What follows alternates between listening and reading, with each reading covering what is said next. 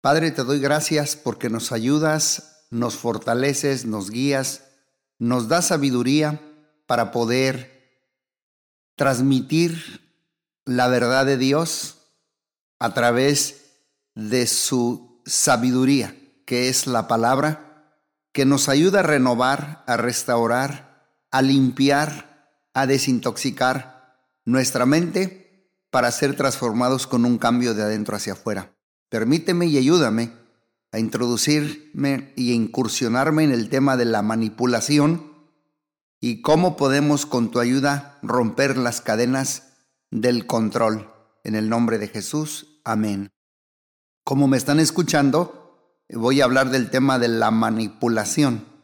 ¿Cómo podemos romper las cadenas del control? Cuando yo hablo de las cadenas del control, yo me refiero no nada más a que nos tienen o estamos bajo control, sino que también nosotros podemos tener esa, esa tendencia, esa personalidad de manipular a otras personas o a cosas a través de nuestro control.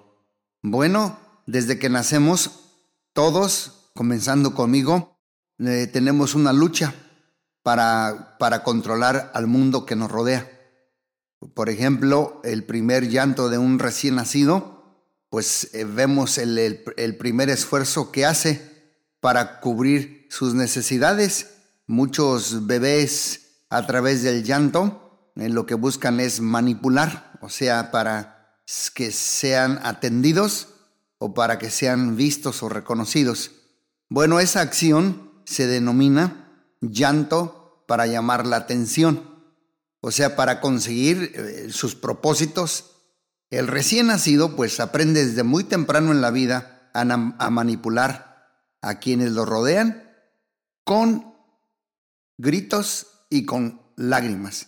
Entonces, cuando él crece y llega a la edad adulta, pues va desarrollando habilidades más astutas para conseguir y seguir satisfaciendo pues sus necesidades. Después, pues tratará de gobernar su entorno. ¿De qué manera? Manipulando pues a las personas y los sucesos para que no interfieran en sus planes.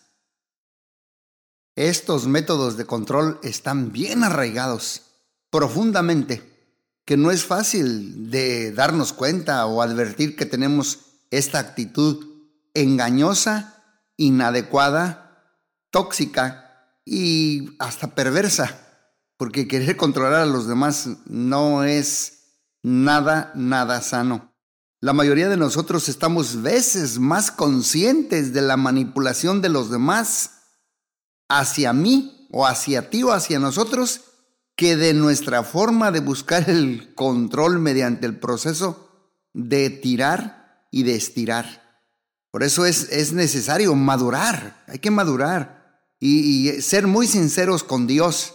Debemos entregarle a Él nuestros deseos de controlar nuestro entorno y también emprender el proceso de confiar más en el Señor, quien en verdad tiene el control sobre todo. El Salmo 27 dice, estos confían en carros, aquellos en caballos, pero nosotros confiamos eh, en el nombre de Dios que tiene memoria de cada uno de nosotros.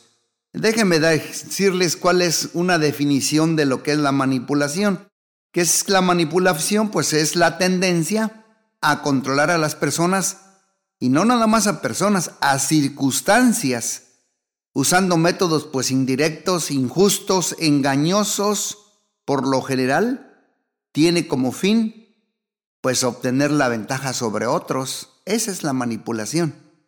Y quienes son manipulados, pues también permiten que el otro ejerza control excesivo sobre él o ella o ellos. Control que solo Dios debe tener. Por eso dice Éxodo 23, no tendremos dioses ajenos delante de nosotros. No hay que dejarnos controlar ni controlar a nadie ni por nadie. Y la diferencia de manipulación es la persuasión Persuasión es, el acto por medio del cual una persona convence a otra apelando pues al intelecto, usando exhortaciones y razonamientos, y, y, los que son persuadidos pues son ganados por medio de argumentos lógicos y un razonamiento pues aparentemente, aparentemente lógico. Por ejemplo, si yo te preguntara, ¿cuál es la diferencia entre la manipulación y la persuasión? Bueno, muy fácil. Alguien que manipula pues utiliza medios y métodos emocionales. Escúcheme bien.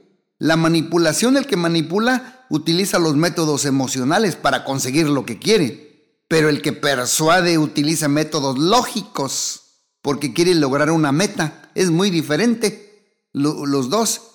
Y, sí existen ejemplos bíblicos de la manipulación. Por ejemplo, no sé si usted recuerda a Abraham y su hermosa esposa Sara, que era su media hermana. Viajaron hacia la región de Negev y aquella región era conocida para ellos y Abraham temía que el rey lo matara por quitarle a su esposa que era hermosa, Sara, su media hermana. Entonces Abraham engañó al rey Abimelech diciéndole que ella era su, hermana y asimismo manipuló a Sara, no sé si usted recuerda, para que le siguiera el juego de la mentira, haciéndole un ruego muy emocional. Recuerda lo que dice Génesis 20, dice 1, y cuando Dios me hizo salir errante de la casa de mi padre, yo le dije, esta es la merced que tú harás conmigo, que en todos los lugares a donde lleguemos digas de mí, mi hermano es. ¡Wow! ¿Cómo manipuló? Fíjate bien, aún el patriarca Abraham, ¿cómo manipuló a Sara, su esposa, su mujer? Y eso lo encuentra allí en su hogar, en, Génesis capítulo 20, del 1 al 13. Y la clásica expresión, si me amas, demuéstramelo es manipulación. Se ha usado a lo largo de la historia para hacer que otros hagan cosas no correctas, incorrectas. Por eso, desde el principio estamos llamándole esto que necesitamos una renovación de la mente, una detox mental, una desintoxicación, un lavamiento del cerebro por la palabra y la verdad de Dios, que solamente es la única que nos puede hacer libres. Ahora, el ejemplo bíblico ahora de la persuasión, que es diferente a la manipulación, vemos la piadosa historia de Esther, cuando Amán planeaba asesinar a todos los judíos.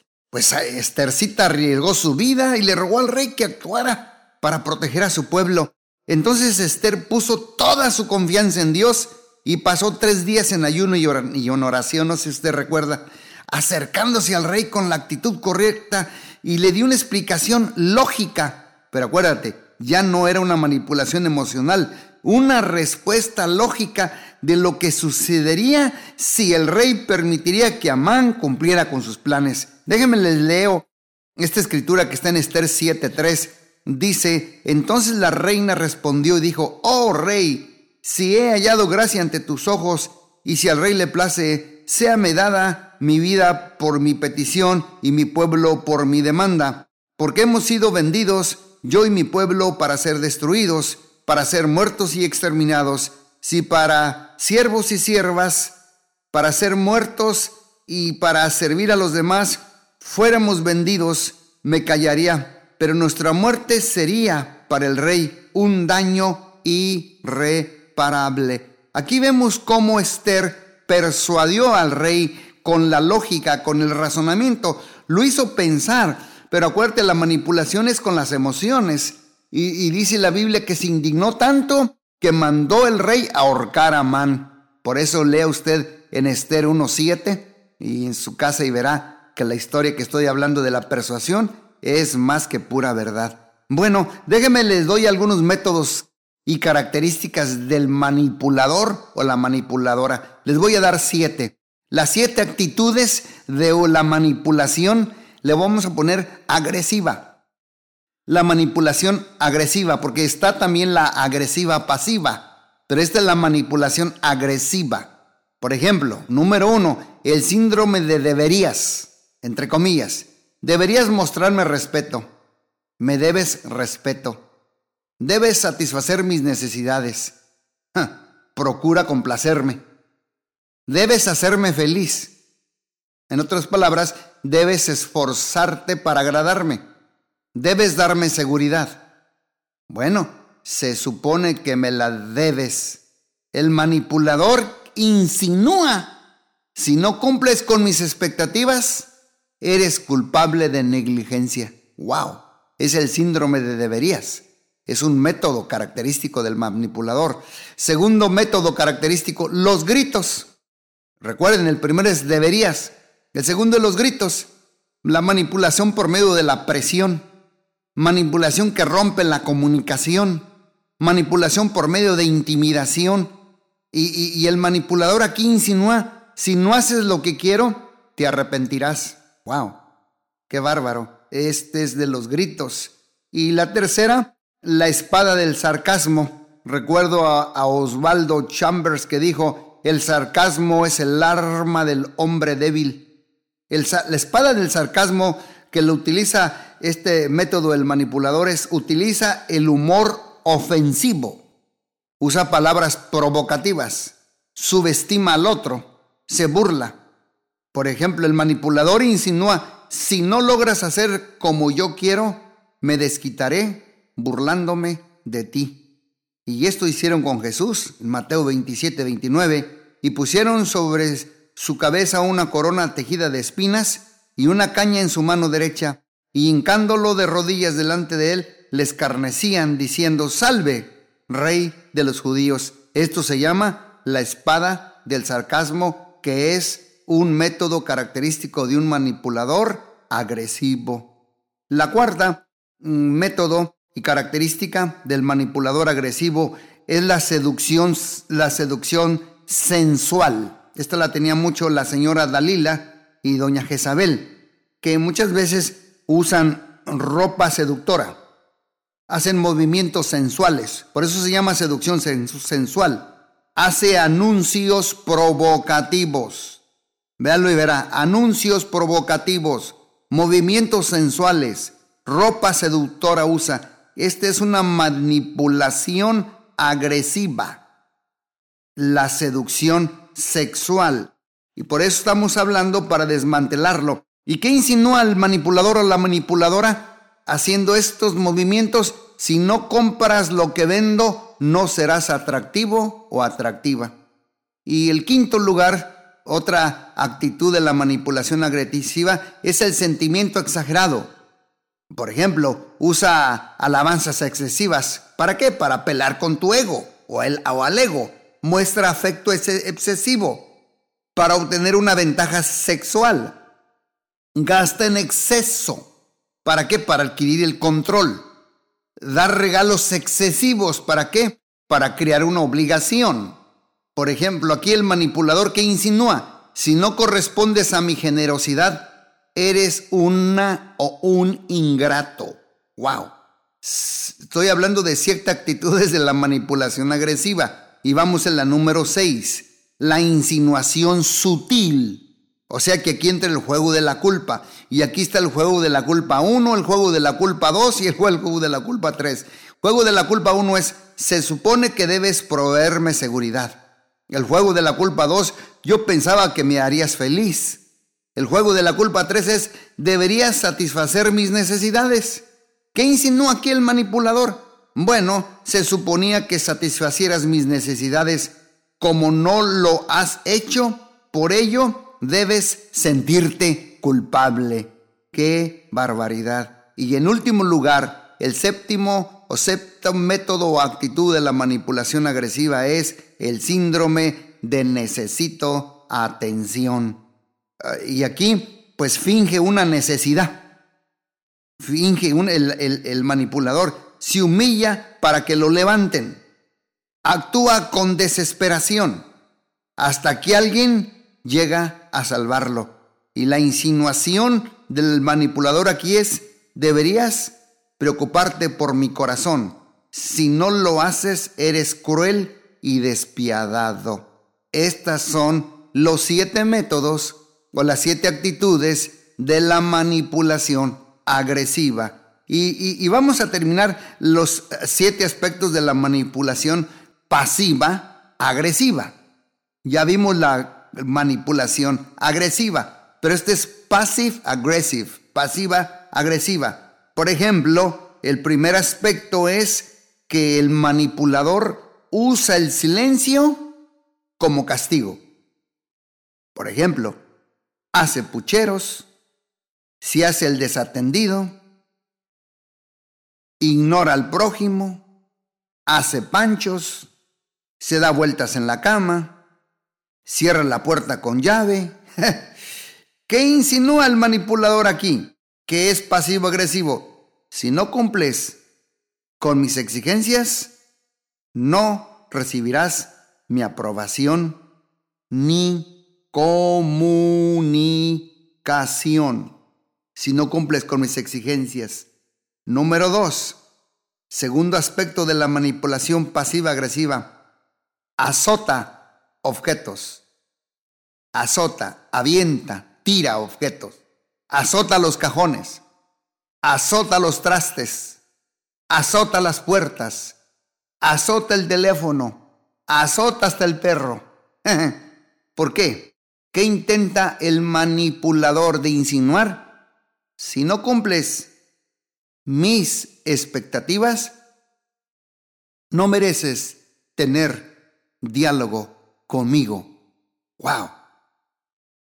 Este es el segundo aspecto de los siete aspectos de la manipulación pasiva, agresiva. Y repito, los primeros siete que vimos es la manipulación agresiva, pero ahorita estamos incursionando en la manipulación pasiva, agresiva. Número tres, la sonrisa burlona. Eh, muchas veces el manipulador enrolla el labio de la boca, ¿no lo ha visto como que lo enrolla? Es manipulación de sonrisa burlona, eleva los ojos al cielo, frunce el ceño. ¿Y qué está insinuando con esto el manipulador? Bueno, si no haces lo que yo quiero, no mereces que te respete. Y la número cuatro, cuatro aspecto de la manipulación pasiva-agresiva es el suspiro. Por ejemplo, suspira con fuerza, gime y se queja, expresa su disgusto con diversos sonidos.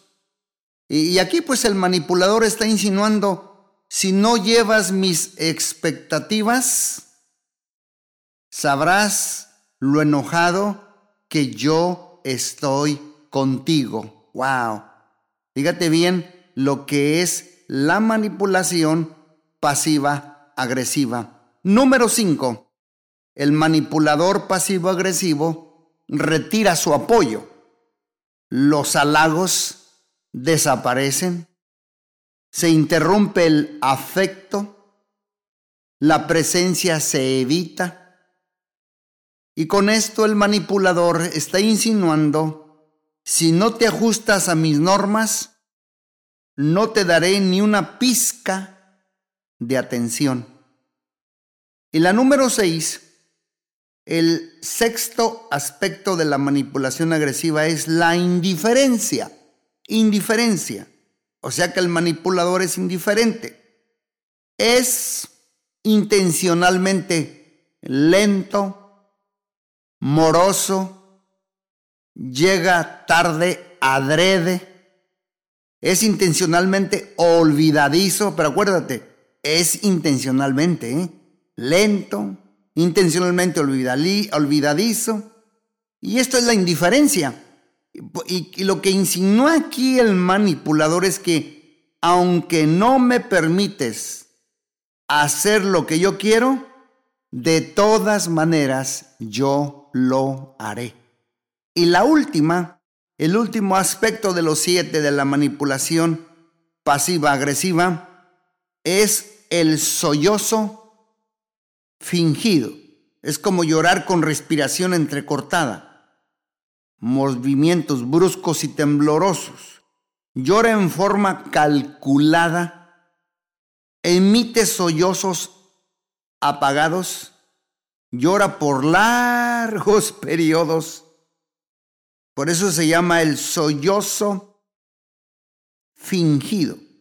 Porque aquí con esto el manipulador insinúa, si no satisfaces mis necesidades, emocionales, me harás pedazos.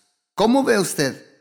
Acabamos de ver los siete aspectos también de la manipulación pasiva-agresiva y vimos los primeros siete de la manipulación agresiva. Y todo esto de la manipulación, ya para terminar y ver para la próxima, la segunda parte, porque la segunda parte va a estar muy interesante, ya que voy a hablar de las causas para ser manipulados. Eh, la manera de repaso, recuerden que la manipulación es la tendencia a controlar a las personas o a las circunstancias, usando métodos indirectos, injustos y engañosos, y por lo general con fin de obtener ventaja sobre la vida de los demás. Y los que son manipulados o que permiten que se ejerza control sobre ellos excesivo, dice, aquí yo les quiero decir que no tienes que permitir eso. Mira lo que dice la Biblia, no tendrás dioses ajenos delante de mí. Eh, tú debes de confiar en el Señor, debemos entregar y madurar, debemos asincerarnos con Dios, debemos entregarle nuestros deseos de controlar a nuestro, nuestro entorno, a personas y emprender juntos el proceso de confiar más en el Señor, quien en verdad tiene el control sobre todo. Padre, te pido que nos ayudes a entregarte a ti el control de nuestras vidas y ayúdanos en el proceso de confiar más en ti y menos en nosotros. Tú deseas más de mí, más que me vacíe de mí mismo para que haya más de Dios a través de nuestras vidas. Como dijo Juan el Bautista, es necesario que Él crezca y que yo mengüe. Es necesario que Él se dé a conocer y que yo desaparezca. Que vean a Jesús a través de mi vida. Y Jesús no es un controlador agresivo ni pasivo agresivo, sino Jesús sabía quién era sabía y conocía su identidad y era seguro de sí mismo. Te doy gracias por ayudarnos a limpiar nuestra, nuestra pensamiento y nuestro campo del pensamiento que está tan sucio, contaminado, caído, corrompido, con una mente, Señor, vana, carnal, una mente, Señor, corrupta y una mente cauterizada. Ayúdanos a tener cada vez la mente de Cristo y límpianos de toda manipulación y ayúdanos a romper las cadenas del control excesivo. Te lo pedimos en el nombre poderoso de Jesús. Amén, amén y amén. Dios les bendiga.